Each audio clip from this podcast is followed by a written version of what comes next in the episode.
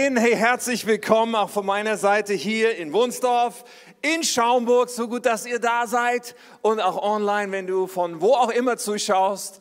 Cool, dass du dabei bist an diesem Sonntag. Und Gott ist gut, oder? Es ist einfach so gut, uns auf Gott zu fokussieren und Gott zu erleben, auch in dieser Zeit. Richtig nice.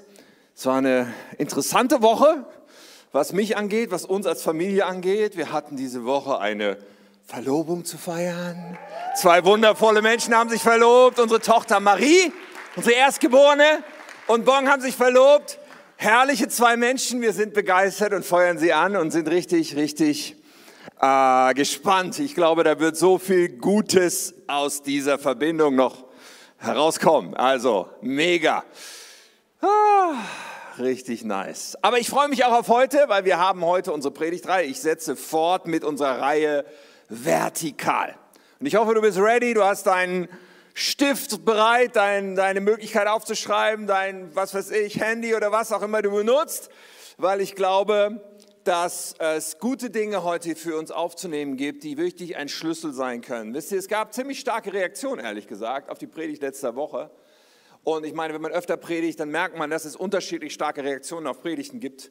Aber die letzte Woche, da gab es viele Reaktionen. Ich glaube, es liegt daran, dass es einfach ein Thema ist, wo Gott einfach mit uns gerade wirklich was tun will, so dass er uns wirklich, ja, dass er viele einfach angesprochen hat. Und ich glaube, daran setzen wir heute fort. Vertikal. Es geht darum, dass wir realisieren, wir sind in einer Welt, in einer Umgebung, äh, in die wir gesandt sind, aber zu der wir eigentlich nicht gehören. Eigentlich ist, die, ist der Himmel unsere Heimat und eigentlich brauchen wir so sehr diese vertikale Ausrichtung auf Jesus, diese Ausrichtung bei ihm das zu suchen und das zu finden, was wir zum Leben brauchen. Bei ihm Liebe zu finden, bei ihm Freude zu finden, bei ihm Frieden zu empfangen, bei ihm auch ewige Hoffnung zu haben. So, wir haben uns damit beschäftigt bereits in der letzten Woche, weil wir sind Teil von einer Welt, ziemlich crazy. Wir sind Teil von einer Welt und wir gehören nicht dazu. Aber es ist eine Welt, in der wir so leicht mitschwimmen können, in der wir so leicht einfach mitgehen können. Aber wir haben ein neues Leben bekommen von Jesus. Wir haben eine neue Identität bekommen und das bedeutet unfassbar viel. Und Gott möchte unser Denken verändern. Das funktioniert aber nur, wenn wir sagen, zuerst lebe ich vertikal, zuerst richte ich mich auf Gott raus und aus dem heraus lebe ich dann. Horizontal gehe ich dann in Beziehung, gehe ich dann in mein Leben hinein. So damit werden wir uns auch heute weiter beschäftigen, weil wir sind in dieser Welt, die eigentlich lebensfeindlich für uns ist in gewisser Weise für unser geistliches Leben. Und heute, glaube ich, wird es einen ziemlichen Schlüssel geben für dich. Und ich glaube, es gibt Menschen, die fragen sich, warum bin ich geistlich irgendwie, warum fühle ich mich oft so müde? Warum fühle ich mich oft nicht stark? Warum äh, äh, habe ich das, das Empfinden irgendwie, äh, Gott ist mir nicht nahe? So, wenn du das schon mal gesagt hast oder wenn das dein Lied ist, hey, ich hoffe, dass du heute gut zuhörst, weil ich glaube, es gibt heute einen absoluten Schlüssel dafür. Letzte Woche hatte ich das Bild von einem Taucher dabei, ich habe es heute noch mal mitgebracht, weil ich glaube tatsächlich, dass es etwas ist, was uns auch so als Bild helfen kann und uns begleiten kann. So ein Taucher, der ins Wasser eintaucht, der in eine Unterwasserwelt eintaucht, ja, wir wissen, dass er braucht da unten etwas zum Überleben. Denn eigentlich ist die Umgebung, in die er sich da begibt, ist dieses Wasser, in das er sich begibt, für ihn lebensfeindlich. Was für ein guter Vergleich für uns in dieser Welt, die wir nicht dazugehören, die wir nicht aus diesem Wasser, was uns umgibt, in Anführungsstrichen, unsere Luft zum Atmen bekommen können. So er nimmt sich seine Sauerstoffflasche mit. Er braucht Sauerstoff. Und er bekommt dieses, diesen Sauerstoff nicht aus dem Wasser, sondern aus der Luft, aus der Atmosphäre, aus der er eigentlich stammt. Meine Predigt heute heißt Sauerstoff. Und diesen Sauerstoff werden wir uns heute anschauen und was dieser Sauerstoff geistlich gesprochen eigentlich ist. Und bevor wir da einsteigen, habe ich natürlich eine Bibelstelle für uns. Und dann beten wir noch. Die Bibelstelle ist vielleicht ungewöhnlich, aber ihr werdet merken, dass sie so unglaublich viel Aufschluss geben kann äh, über, unsere, über unser Thema. Und in dieser Bibelstelle geht es um das Volk Israel. Ja, das ist eine Bibelstelle aus 2. Mose. Und es ist so, dass Mose hat das Volk Israel aus der, aus der Gefangenschaft, aus der Sklaverei Ägyptens herausgeführt. Sie sind raus aus Ägypten. Der Pharao ist hinter ihnen untergegangen. Sie haben Wunder erlebt. Gott ist ihnen wieder und wieder begegnet und jetzt sind sie an, an diesem heiligen Berg und Mose ist auf diesen Berg gegangen, schon vor vielen Tagen. Und sie fragen sich, kommt er eigentlich nochmal wieder oder was ist mit dem los? Da lesen wir ganz kurz ein, zwei Verse. 2. Mose 32, Vers 1. Als das Volk sah, dass Mose noch immer nicht vom Berg herabkam, ja, also nach einigen Wochen, da versammelte es sich um Aaron und sagte zu ihm, komm, mach uns Götter, die vor uns herziehen. Und dann heißt es in Vers 4, Aaron nahm das Gold von ihnen, schmolz es ein und verwendete es dazu, um ein Götzenbild in Form eines Kalbes anzufertigen, ein goldenes Kalb. Da riefen die Leute, das, dieses goldene Kalb, das ist dein Gott, Israel, der dich aus Ägypten geführt hat. Wow. Himmlischer Vater, wir wollen uns vertikal ausrichten. Wir wollen unser Herz aufmachen für dich. Wir wollen so sehr dich bitten, dass du redest zu uns. Aber danke, dass wir uns deiner Liebe sicher sein dürfen. Danke, dass wir wissen, dass du jetzt hier bist und bei jedem, der diese Worte hört, dass du wirklich uns Offenbarung geben willst über dich selbst, uns näher hinziehen willst zu dir selbst. Das Einzige, was du brauchst, ist, dass wir unser Herz aufmachen für dich, dass wir erwarten, dass du kommst, dass wir sagen, egal was es ist, Gott, ich möchte mich prägen lassen von dir leiten lassen von dir. Und darum beten wir, Herr, in Jesu Namen. Amen. Nun, ich habe ja schon vom Taucher gesprochen. Ich muss sagen, ich liebe das Meer. Ja, ich liebe es, auch wenn es Wellen gibt und sowas. Wir hatten schon die Gelegenheit, im Urlaub zu sein, zum Beispiel am Atlantik. Und so ganz ehrlich, wenn der Atlantik, äh, also da kann es richtig richtig Wellen geben, okay? Wenn du da drin stehst und da kommen so zwei Meter Wellen, die über dich wegfegen und dich umreißen so. Julie hat die Tage, also unsere Jüngste hat eine Story erzählt, die ist auch schon ein paar Jahre her, wo, wo sie sich daran erinnert hat, da war ich ihr Held, weil ich habe nämlich sie gerettet. Wir waren nämlich bei richtig Wellen, waren wir rausgeschwommen und dann wollten wir wieder zurück an den Strand und da kam dann in dem Moment, wo man, wo man noch ziemlich im Wasser steht, kam diese Monsterwelle von hinten und ich pack Julie so und heb sie hoch und die Welle geht so über mich drüber, aber Julie ragt oben raus. So, und dann konnte ich sie sicher ans Ufer bringen. Aber ich weiß auch, wie das ist, von so einer Welle umgerissen zu werden und rumgewirbelt zu werden. Und du bist unter Wasser und du merkst, die nächste Welle kommt schon, aber du hattest keine Gelegenheit, Luft zu holen. Ich kenne dieses Gefühl, wo so ein bisschen Panik kommt, weil du denkst, gleich, gleich, ich muss wieder Luft holen. Wir haben einen Atemreiz. Und der ist ziemlich stark. Wir können den nicht wirklich abtrainieren. Ja, man kann irgendwie trainieren, dass man so ein bisschen länger die Luft anhalten kann unter Wasser oder so, aber irgendwann müssen wir die Luft holen. Und wenn wir das nicht tun, wenn wir Sauerstoffmangel erleiden, werden wir bewusstlos. Ja? Aber im Wasser, und an der Stelle möchte ich diesem Bild, was wir bis jetzt haben vom Taucher, noch ein zweites Bild nebendran stellen. Im Wasser sind wir uns dessen sehr bewusst. Wir wissen, dass wir nicht Wasser einatmen können oder dass es keine gute Idee ist, Wasser einzuatmen. Aber es gibt etwas anderes, was geschehen kann, nämlich wenn wir Luft atmen und diese Luft hat einen zu hohen Anteil von Kohlenmonoxid.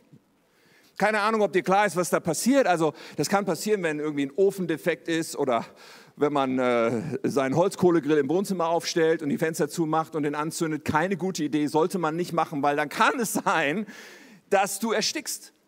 Weil die Luft wird, reichert sich an mit Kohlenmonoxid und Kohlenmonoxid ist giftig, aber das Problem ist, du riechst es nicht, du merkst es nicht. Und das, was passiert ziemlich schnell, ist, man wird bewusstlos und erstickt erst danach. Was für ein faszinierendes Bild. Ich habe gesagt, heute heißt unsere Predigt Sauerstoff. Und das Thema dieser Predigt wird sein Anbetung. Und warum ist dieses Bild vom Atmen ein so passendes Bild, dieses, dieser Reflex, den wir nicht unterdrücken können. Wir atmen immer. Wir können es nur kurze Zeit unterbrechen, aber wir sind nicht in der Lage, ohne Atmen auszukommen, oder? Und das ist so ein gutes Bild für Anbetung. Weil weißt du was? Der Mensch anbetet immer. So wie wir immer atmen, ist es so, dass wir immer etwas anbeten. Wir können gar nicht anders. Wir beten etwas an. Ja, natürlich nicht notwendigerweise Gott, vielleicht irgendetwas anderes, aber wir Menschen beten immer etwas an. Und das Ding ist, wenn wir etwas anbeten, was giftig ist, wenn wir etwas anbeten, was nicht dazu gedacht ist, von uns angebetet zu werden, ist es wie Kohlenmonoxid zu atmen. Jeder Mensch betet an. Ich habe heute sieben Punkte mitgebracht. Das ist der Hammer.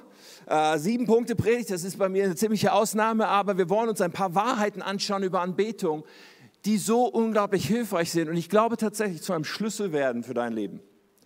Sieben Punkte über Anbetung, die wichtig sind zu verstehen und daraus lernen wir einiges. Erster Punkt, wir sind geschaffen, um anzubeten. Das liegt in unserer Natur. Gott hat uns so gemacht. Wir sind geschaffen, um anzubeten. Wenn wir diese Story von Israel gerade anschauen, dann ist es faszinierend. Dieses Volk Israel hatte Gott erlebt und für eigen für dieses Volk war klar, wem beten wir an? Na, Yahweh. Den Gott, der uns aus Ägypten rausgeführt hat, beten wir an. Wen denn sonst? Aber für sie war Mose eine ganz entscheidende Figur. Mose war der Mittler. Mose war sozusagen die Brücke zu Gott, der, der Prophet für sie, der, das Sprachrohr. Mose war nötig als Stellvertreter. So, sie, sie wussten, wenn Mose da ist, alles gut. Wir wollen selber nicht Gott zu nahe kommen, weil es ist auch gefährlich, denn Gott ist heilig und keine Ahnung, ob wir dann tot umfallen. Lass mal Mose vorgehen. Nun war Mose verschwunden. Er war auf diesem Berg 40 Tage. Und sie fragen sich da unten, was ist mit dem passiert? Kommt er noch mal wieder? Und dann ploppt etwas auf, dann kommt etwas raus, was zu uns Menschen gehört. Sie sagen, oh, wir brauchen was zum Anbeten. Wir brauchen was zum Anbeten. Das kann nicht sein. Moses ist nicht da. Wir können nicht anbeten, aber, aber wir wollen, wir wollen irgendwie was anbeten.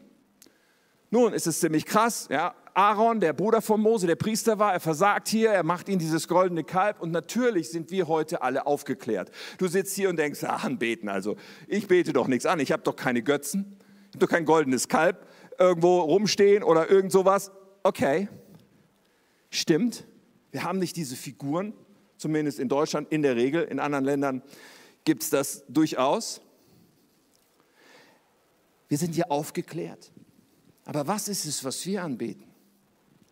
Ich kann dir sagen, wenn etwas in unserem Leben, die Zeit, die wir zur Verfügung haben, die Kraft, die wir zur Verfügung haben, die Energie, die wir zur Verfügung haben, wenn etwas in unserem Leben so wichtig wird, so kostbar, so von uns zu wichtig erklärt wird, dann ist das das, was wir anbeten. Viele Menschen heute beten den Erfolg an. Sie wollen und tun alles für Erfolg. Das ist eins dieser Dinge, was angebetet wird. Menschen beten den Ruhm an oder zumindest das Ansehen, das gut dastehen wollen vor anderen. Es ist so wichtig, alles muss dafür getan werden. Menschen beten Sex an, Menschen beten die Macht an, die sie gerne haben wollen. Menschen beten Geld an. Aus den unterschiedlichsten Gründen. Vielleicht, weil es ihnen Sicherheit verspricht oder weil sie sich dadurch all das Schöne leisten können, was sie wollen. Menschen beten all diese Dinge an. Manche beten ihre Gesundheit an und stellen die über alles andere. Manche beten ein Image an, was sie unbedingt haben wollen, vor anderen. Manche beten den Partner, von dem sie träumen an. Und alles in ihrem Leben dreht sich nur darum, wann ich endlich diesen Partner und wie ich endlich diesen Partner finden kann, den ich so sehr ersehne. Und es wird zu etwas, all diese Dinge sind ja nicht schlecht. Ja, ich habe noch andere Sachen aufgeschrieben. Ja. Äh, äh manche beten den Partner an, den sie haben. Wir reden ja auch von, das ist seine Angebetete. Nicht umsonst. Und wenn du dir manche Liebeslieder anhörst und die Texte von manchen Liebesliedern anhörst, dann stellst du fest, es sind eigentlich Anbetungslieder. Der Text ist eigentlich Anbetung, der da vielleicht zu einer Frau ausgesungen wird.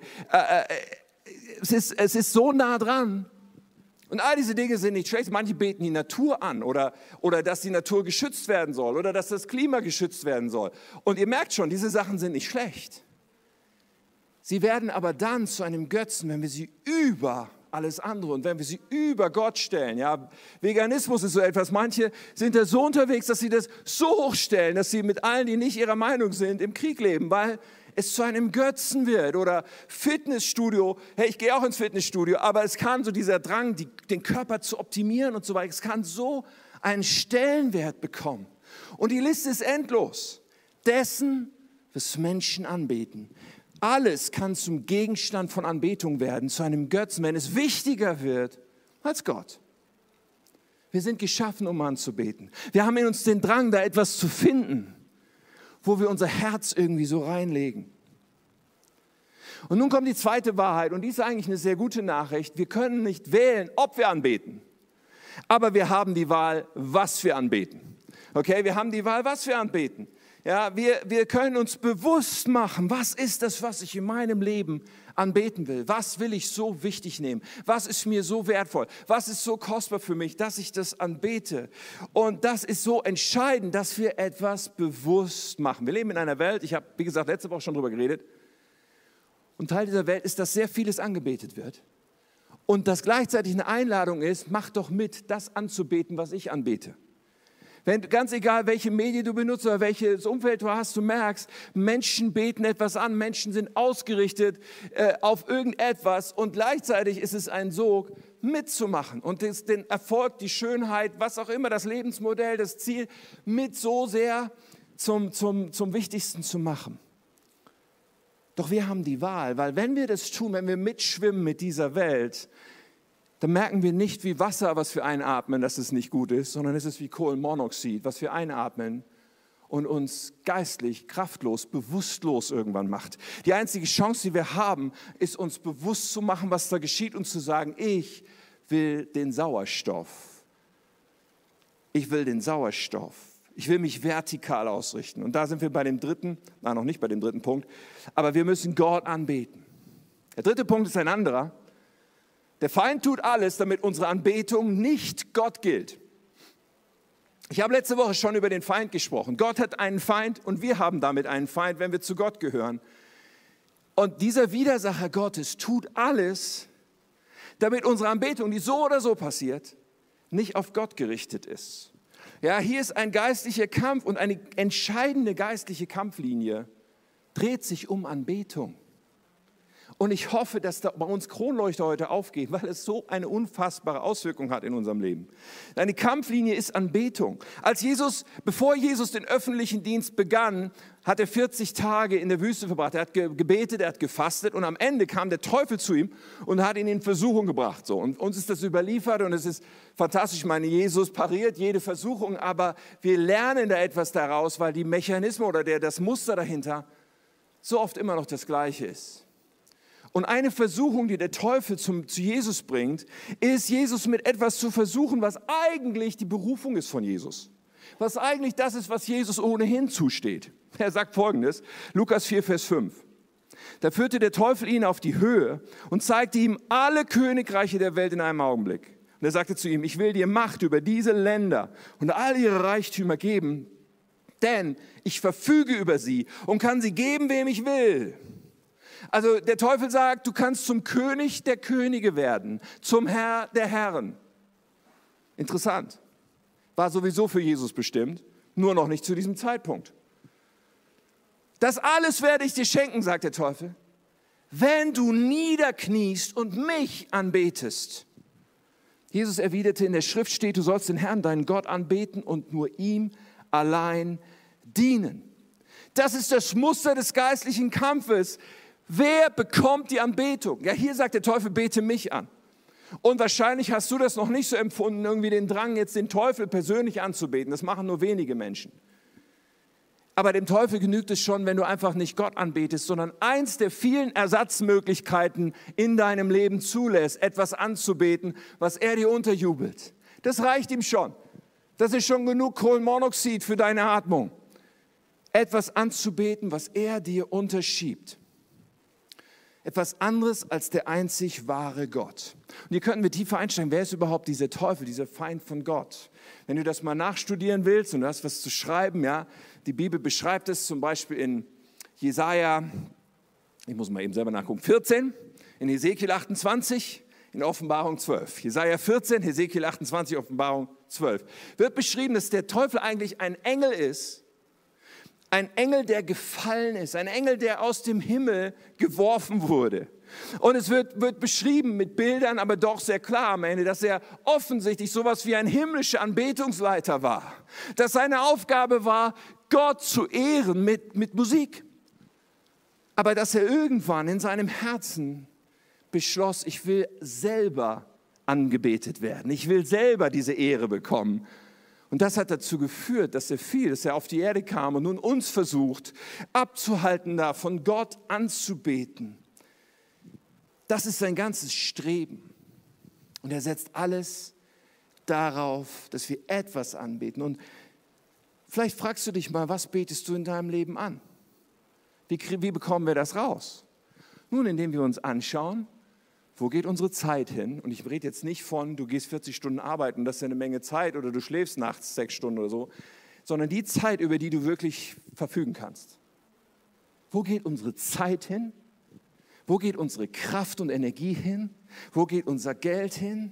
Wenn du diese Dinge schaust und schaust, wo dein Herz geneigt ist, hin, sich hineinzulehnen, dann findest du die Dinge, bei denen du in der Gefahr stehst, sie anzubeten. Es sind oft genug Dinge, die vielleicht an sich gar nicht schlimm sind, wenn sie den richtigen Platz haben.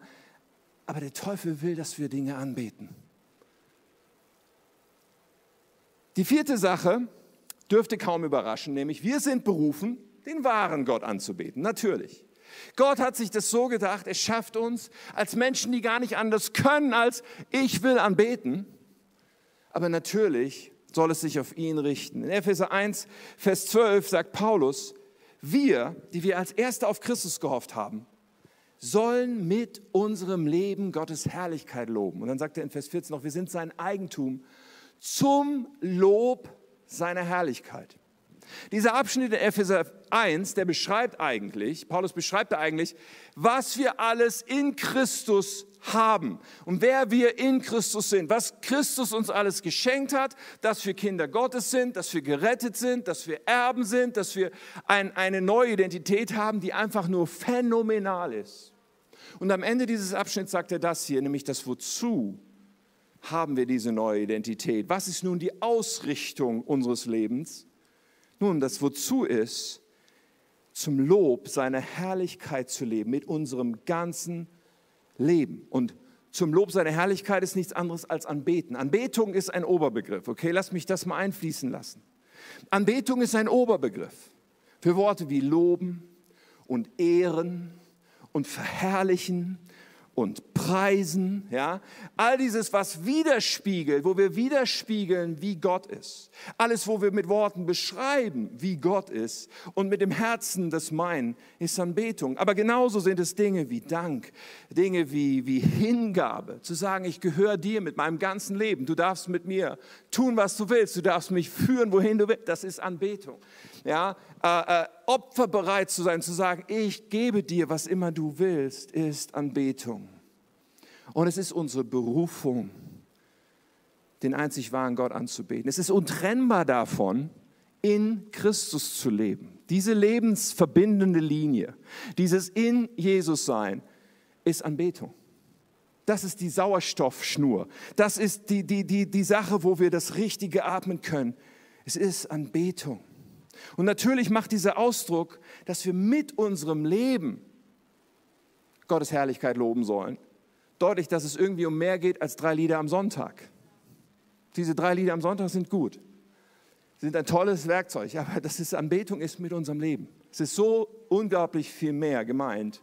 Es ist so unglaublich viel tiefer, was hier gemeint ist. So, fünfter Punkt. Gott braucht unsere Anbetung nicht aber wir brauchen sie.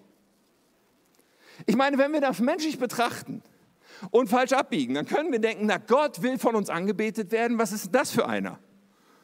Ist der so ganz unsicher und sitzt er so ein bisschen in sich verschränkt auf seinem Thron und denkt, oh, keiner hat mich lieb, hoffentlich beten mich mal ein paar Leute an, sonst komme ich nicht klar, sonst wird das kein guter Tag für mich, wenn die nicht mich anbeten. Ist, ist das so, ist Gott so unsicher, dass er irgendwie unbedingt für sein Ego braucht, dass wir ihn anbeten. Hey Leute, wir könnten nicht falscher liegen, wenn wir sowas auch nur im Ansatz denken. Ich habe diese Woche, ich lese gerade äh, jeden Tag auch in dem Psalm und ich habe so Psalm 50 gelesen. Da sagt Gott, Gott selber spricht hier, er sagt, wenn ich hungrig wäre, würde ich es dir nicht sagen. Denn die ganze Welt und alles, was auf ihr lebt, gehört mir. Ich brauche die Stiere nicht, die du opferst und auch nicht das Blut der Ziegen. Ja, hier reden wir Altes Testament. Wurde Gott angebetet durch Tieropfer. Okay, aber er sagt, ich brauche diese Anbetung nicht. Er braucht es nicht. Er hat sowieso alles. Was er dann sagt, ich will, dass ihr Gott dankt und die Versprechen, die ihr vor dem Höchsten abgelegt habt, erfüllt. So, aber dass wir diese Ausrichtung auf ihn haben, ist für uns entscheidend. Gott braucht uns nicht. Gott hat es nicht nötig, dass wir, er, er lässt uns sogar die freie Wahl. Weißt du was? Du hast die freie Entscheidung zu sagen, ich möchte mit Gott nichts zu tun haben. Und er lässt dich laufen damit. Wenn du sagst, ich will getrennt sein von Gott, dann darfst du das sein und zwar in Ewigkeit, ehrlich gesagt. Das ist unsere Entscheidung. Aber wenn wir sagen, ich will diesen Gott in meinem Leben, dann steht Gott nur in einer Weise dafür zur Verfügung, nämlich als unser Herr, als unser Gott, als unser König, als der Herr der Herren, als der Allmächtige, als der Ewige. Und wenn wir das nicht anerkennen, dann ist Gott raus letztendlich. Dann ist, dann, das ist was, wofür Gott zur Verfügung steht. Er wird sich nicht verbiegen. Er ist heilig, er ist herrlich. Und nur wenn wir ihn anbeten, können wir ihn überhaupt in unserem Leben wirklich haben. Nun, das Ding ist, wir brauchen Anbetung. Wenn wir Gott nicht anbeten, wenn wir uns nicht entscheiden dazu, werden wir früher oder später fallen. Und das ist, wenn du sagst, ich fühle mich oft so schwach, hey, wach auf. Wenn wir Gott nicht anbeten, werden wir früher oder später fallen. Dann werden Umstände wahrscheinlich in unserem Leben kommen. Wenn wir ihn nicht in allen Umständen preisen, werden Umstände uns in die Knie zwingen. Wir brauchen Anbetung. Ja, Paulus und Silas äh, äh, äh hatten diese Story. Ich weiß nicht, ob du dich erinnerst, aber, aber in Apostelgeschichte 16 steht diese Geschichte. Sie sind im Gefängnis und zwar unschuldig. Und nicht nur das, man hat ihnen alle Kleider vom Leib gerissen, sie sind nackt, sie wurden übelst und brutalst zusammengeschlagen und dann wurden sie in die innerste Gefängniszelle und glaubt mir, so ein Gefängnis damals war ein bisschen was anderes, als was wir uns heute unter einem Gefängnis vorstellen. Sie wurden in die innerste stinkende Zelle in einen Block fixiert und, und, und eingesperrt und saßen dort verwundet und nackt mitten in der Nacht. Und dann heißt es in Vers 25, gegen Mitternacht beteten Paulus und Silas. Sie priesen Gott mit Lobliedern. Und die Mitgefangenen hörten ihnen zu. Das, was die beiden dort machen, ist so powerful. Das, was sie machen, ist zu sagen, wir lassen uns, egal wie die Umstände aussehen, nicht davon abbringen, Gott anzubeten. Wir lassen uns nicht davon abbringen, Gott zu preisen. Und ich frage dich, was ist dein Gefängnis? Ich frage dich, was sind deine Ketten? Ich frage dich, was ist deine Angst? Ich frage dich, was ist deine Trauer? Und ich, ich, ich, ich möchte ich so einladen zu sagen, ich werde mich nicht davon abbringen lassen, was immer in meinem Leben los ist, davon Gott die Ehre zu geben und Gott zu preisen und Gott anzubeten, weil das ist der, das ist der Sauerstoff, den ich atmen muss. Das ist dieser Gott, dem ich gehöre, komme, was da wolle. Und dann, ihr Lieben, wenn wir ihn anbeten, werden wir ihn erleben. Paulus und Silas haben ihn krass erlebt. Ja? Sie, sie, wurden befreit aus dem Gefängnis auf wundersame Weise. Kann ich nicht alles hier erzählen. Lies mal Apostelgeschichte 16, es ist erstaunlich. Aber weißt du, viele Leute sagen, oh Gott, warum erlebe ich dich nicht? Warum erlebe ich dich nicht? Aber beten nicht an. Das ist falsch rum. Und wir beten auch nicht an, so nach dem Motto, ich mache das jetzt nur mal so kurz, damit du dann hoffentlich dich zeigst, sonst höre ich wieder auf. Nein, nein. Wahre Anbetung ist eine Herzenssache, die tun wir, egal was passiert, weil wir uns so positionieren, weil wir uns entscheiden, ich werde, egal was kommt, Gott anbeten. Und darin, ihr Lieben, liegt so viel Kraft. Diese Positionierung hat Katja und mir schon oft das Leben gerettet, ganz ehrlich. Ja, wenn, wenn sowas kommt wie die Diagnose, ihr werdet keine Kinder bekommen können. Heute, viele Jahre später, wo wir erwachsene Kinder haben, kann man da leicht drüber reden. Aber in dem Moment wussten wir nicht, dass es alles anders kommt, sondern die Diagnose war etwas sehr Reales. Und dann zu entscheiden, aber egal was kommt, selbst wenn das so ist, wie der Arzt sagt, wir werden dir dienen, wir werden nicht aufhören, dich anzubeten. Und in anderen Situationen, wo so viel zerbrach, wo Träume zerbrochen sind, wo Dinge, wo wir unser ganzes Herz über Jahre investiert hatten, zerbrochen sind, zu sagen, okay, wir verstehen vielleicht manches nicht. Das ist übrigens nicht die Frage von der Anbetung abhängen sollen, ob wir alles verstehen. Aber eins legen wir fest, wir beten dich an, trotzdem. Das macht diesen Unterschied, wie bei einem Hiob, auch so eine abgefahrene Geschichte in der Bibel, der alles verliert, der die schlimmsten Sachen erlebt und der sagt, Gott hat es mir gegeben, Gott hat es mir wieder genommen, gelobt sei der Name des Herrn. Was für eine Haltung. So, egal wie Umstände sind. Wir brauchen Anbetung. Es ist nicht, dass Gott da sitzt und, und schmollt, wenn wir nicht anbeten. Nein, es ist unser Sauerstoff, den wir so sehr brauchen. So, lass uns noch in zwei Punkten darüber reden, was wahre Anbetung ist. Jesus spricht über Anbetung, auch an einer Stelle, sehr aufschlussreich, was er sagt, in Johannes 4. Er sagt, aber die Zeit kommt, ja, sie ist schon da, in der die wahren Anbeter den Vater im Geist und in der Wahrheit anbeten. Der Vater sucht Menschen, die ihn so anbeten, denn Gott ist Geist, deshalb müssen die, die ihn anbeten wollen, ihn im Geist und in der Wahrheit anbeten. Zweimal dieser Ausdruck, im Geist und in der Wahrheit anbeten. Und es ist doch wichtig zu verstehen, was, was bedeutet denn das? Was ist denn das? Okay, Punkt 6 war, wahre Anbetung ist nur möglich, wenn der Heilige Geist uns dazu befähigt. Das ist der erste Teil davon, im Geist anbeten. Der Heilige Geist muss uns befähigen, zur Anbetung. Was wiederum bedeutet das? Wann ist das der Fall? Nun, es ist nicht unser Auslieferungszustand. Wir kommen auf diese Erde und sind sofort mit drin in diesem Flow von, ich lebe mein eigenes Leben, ich treffe meine eigenen Entscheidungen, ich bin unabhängig von Gott. Das, was nötig ist, ist, dass ein Mensch ganz bewusst sagt, nein, ich kehre um, ich mache eine 180-Grad-Wende und sage, nein Gott, ich gebe dir mein Leben. Jesus, ich vertraue dir mein ganzes Leben an. Das nennt man Bekehrung in unseren Kreisen.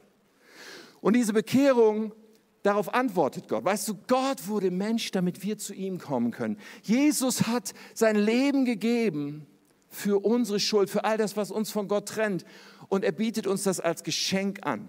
So, aber was nötig ist, ist, dass wir uns umkehren und sagen, du wirst mein Herr. Ich nehme das Geschenk an der Errettung, aber dazu gehört, du wirst der Herr meines Lebens. Und dann antwortet Gott damit, dass er uns ein neues Leben schenkt. Und das bedeutet auch, dass der Heilige Geist in uns einzieht, dass Gott selber in uns einzieht.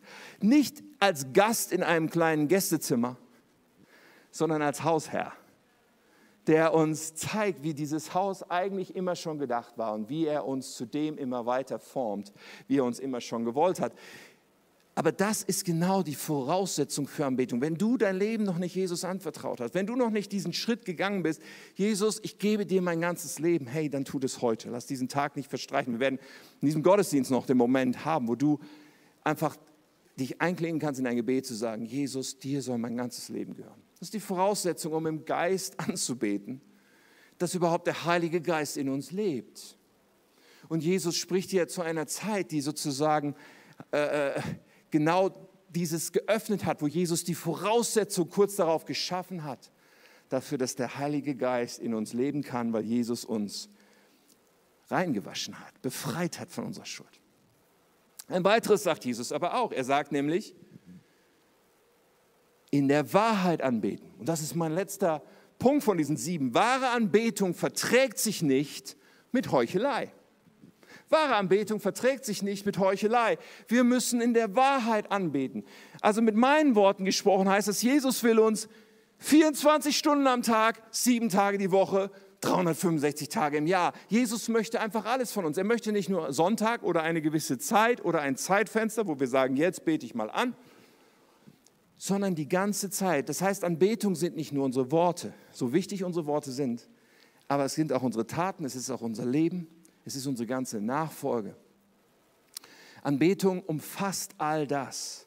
Sonst ist es keine Anbetung. Es muss alles zusammenpassen. Das heißt übrigens nicht, dass wir im Alltag nicht auf die Nase fallen zwischendurch, dass wir plötzlich perfekt sein müssen. Nein, wir sind nicht perfekt. Wir werden stolpern.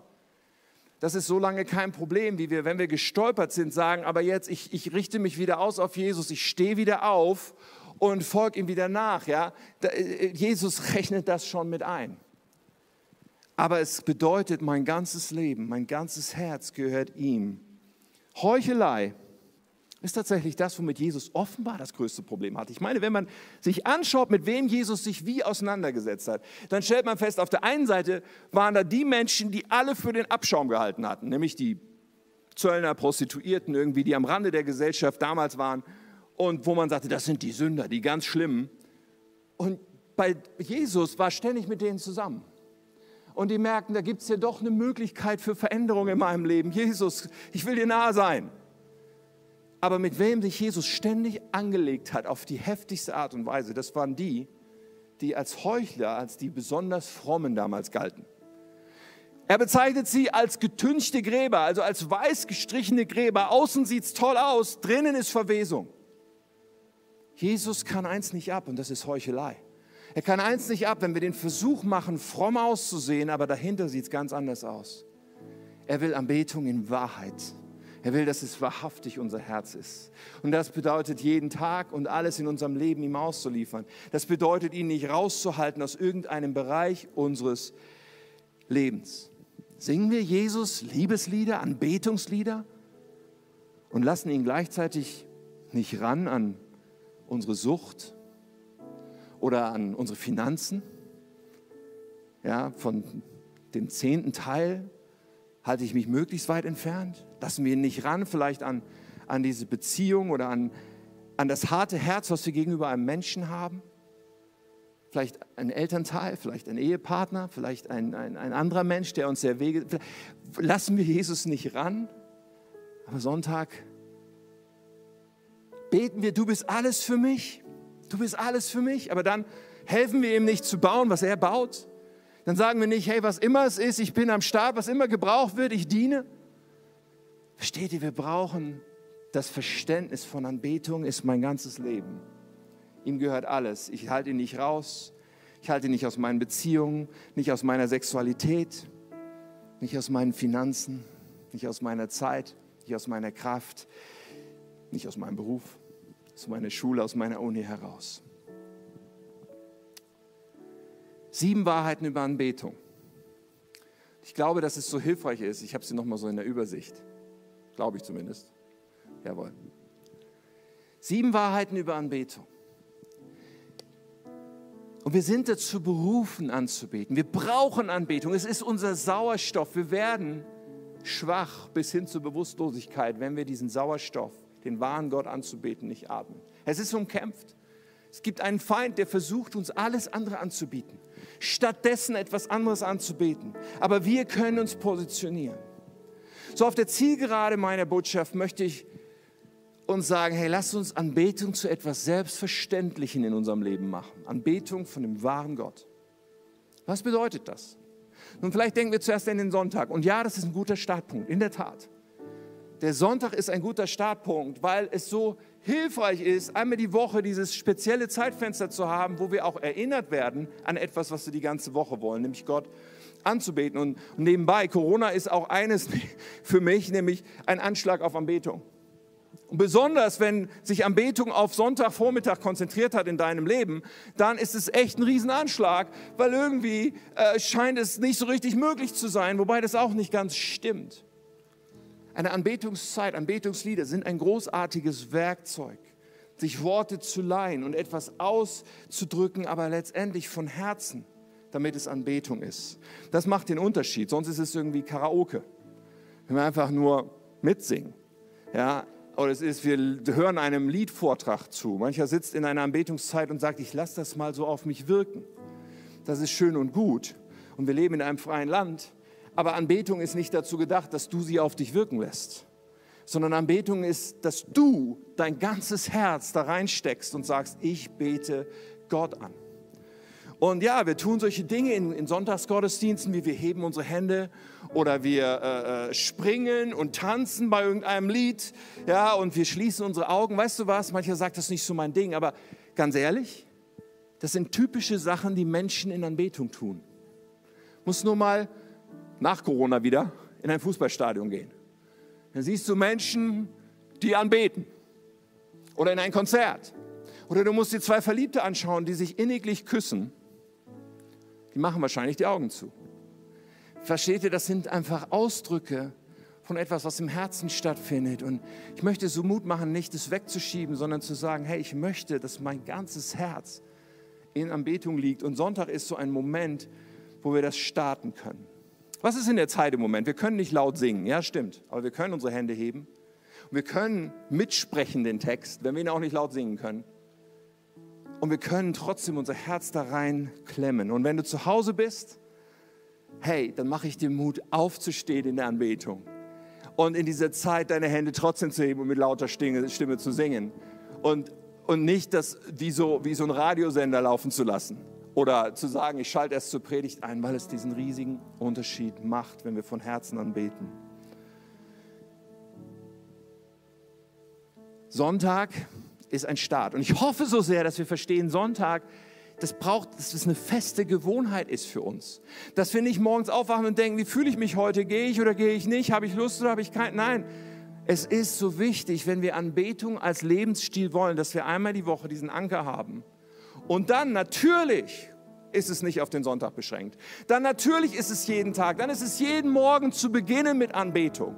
Jeden Morgen ganz bewusst zu sagen, auch Gebet nicht zu beginnen und zu sagen, ich liste meine ganzen Anliegen auf, sondern zu sagen, ich danke dir und ich ehre dich und ich drücke das aus und bete dich an und gebe mich dir hin. Ich mache morgens auf den Spaziergang und drücke Gott meine Hingabe aus. Ich bete in Sprachen und dann sage ich einfach, Gott, ich möchte, dass du heute regierst über alles in meinem Leben, über meine Gedanken, über meine Worte, über meine Taten. Und ich möchte dir sagen, dass ich dich wunderbar finde, dass du mein Gott und König bist, dass du Ehrfurcht erbieten bist, dass du allmächtig und gewaltig bist und das Gott zu sagen und so in den Tag zu starten. Und dann immer wieder zwischendurch. Ich habe oft, ich habe oft so ein Lied. Äh, ja, und das ist immer mal für eine Woche oder einen Monat das gleiche Lied und dann ist es auch wieder ein anderes Lied, wo ich meine Ohrstecker reinmache und das Lied laut anmache. Und im Moment ist es so ein ganz uraltes Lied, was ich dann einfach singe, wenn ich sage, okay, ich möchte einen Moment nehmen, ganz bewusst Gott anzubeten. Ja, und dann singe ich das. This is the air I breathe. This is the air I breathe. Your holy presence living in me. es kann sein, dass ich nicht schön singe, aber ich singe von Herzen. Und das ist, was Gott sucht. Er sucht unser Herz. Und ich mache dir Mut, dir diese Momente einzubauen, es ein Lebensstil werden zu lassen, dir diese Gewohnheiten anzueignen. Und ich mache dir Mut, auch Gott zu dienen als Anbetung, nicht um Dank zu bekommen oder um dazu zu gehören und all diese Dinge. Nein, ich will dir dienen. Wollen wir das? Wie sieht es aus? Wie steht es um unsere Anbetung? Wie steht es um unsere Anbetung? Weißt du, ich glaube, dass wir alle geistlich stärker werden können, oder? Dass wir alle fitter und wacher werden können. Vielleicht sagst du, ich bin ausgesprochen schwach oder ich merke irgendwie so oft, ich denke so, oh Gott ist mir nicht nah. Hey, dann starte genau hier. Du brauchst eine Sauerstoffinfusion. Und ich lade uns ein, einfach jetzt aufzustehen, weil wir wollen gerade jetzt diesen Moment einfach nehmen. Und wenn es nur dieser Moment ist, und wir danach nichts daraus machen, gut, dann mag es nicht viel bedeuten. Aber ich lade dich ein und die Chance hast du. Gott hat die Arme dafür weit offen, dass du diesen Moment nimmst als einen Start. Anbetung zu nehmen als etwas Selbstverständliches in deinem Leben. So, vielleicht singen wir einfach einen, einen Chorus zusammen und leide diese Worte. Und dann mach auch dein persönliches Gebet daraus, bevor wir beten. Lass uns Gott anbeten. Jesus, streck mal deine Hände aus. Streck vor allen Dingen dein Herz aus.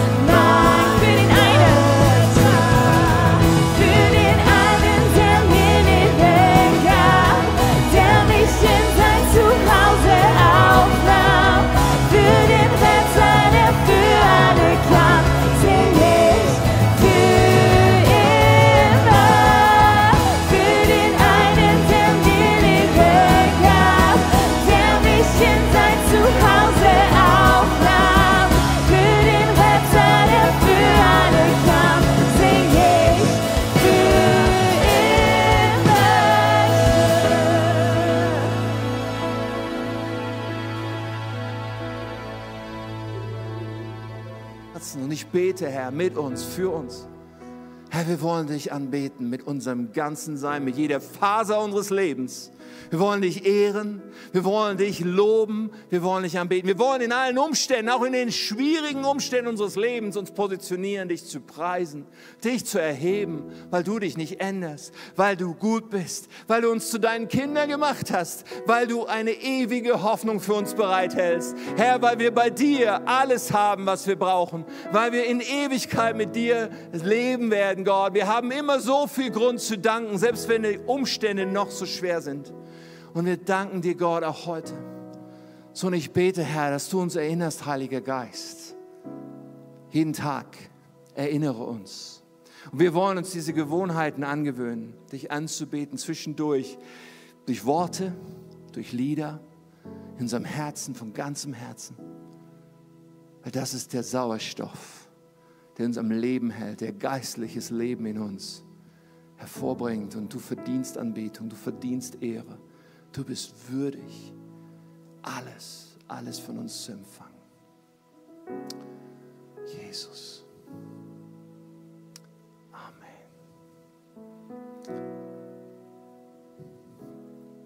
Und ich habe es schon angekündigt, wenn wir noch in diesem Gebetsmoment sind. Die Einladung steht, Jesus wünscht sich so sehr, dass wir ihn einladen in unser Leben, dass wir sagen, ich mache die Tür auf an die Jesus klopft, die Tür von deinem Herzen. Und wenn du heute sagst, hier oder zu Hause am Bildschirm, sagst, ich habe Jesus noch nie mein ganzes Leben anvertraut. Oder ich bin davon weggelaufen, ich muss das erneuern, ich muss das ganz klar haben. Ich will heute wissen, dass ich ein Kind Gottes bin. Ich will wissen, dass ich ihm mein ganzes Leben gegeben habe. Hey, dann lade ich dich ein, mit mir zusammen zu beten. Und dann lade ich dich ein, dass du diese Entscheidung triffst und Jesus dein Herz gibst. Einen Augenblick werde ich so ein Gebet formulieren. Du kannst dir das leihen. Aber weißt du, es ist ganz entscheidend, auch an der Stelle, dass du sicherstellst, dass dieser Moment für dich auch persönlich einer ist, der immer klar bleibt. Das habe ich wirklich ernst gemeint und ganz klar entschieden. Deswegen, während die Augen geschlossen sind, möchte ich in einem Augenblick dich einladen, dass du Gott mal deine Hand ausstreckst. Ja, Im Kopf denken wir manchmal kurz was und sind uns hinterher nicht mehr so sicher, ob wir es gemeint haben. Aber jetzt streck mal deine Hand aus und sag, Jesus, ich ergreife die Hand, die du mir ausstreckst. Wie ein Ertrinkender strecke ich mich aus zu dir. Und Gott sieht deine Hand. Wenn du zu Hause bist, kannst am Bildschirm auch diesen Button klicken, Hand heben, weil das ist so wichtig, dass du für dich klar machst, ich meine das ernst. Und dann beten wir zusammen. So gut. Sondern du kannst diese Worte jetzt nehmen und einfach dein Herz da reinstellen und sagen, das ist mein Gebet. Jesus dein Leben anvertrauen. Wir beten zusammen. Lieber Jesus, ich komme jetzt zu dir, weil ich dir mein ganzes Leben anvertrauen will. Vergib mir meine Schuld. Räum alles weg, was mich von Gott trennt. Und gib mir deinen Heiligen Geist. Danke, dass du mich so sehr liebst Danke, dass ich jetzt dein Kind bin. Ich will dir für immer nachfolgen. Ich gehöre dir. Amen. Amen. Amen. Hey, so gut.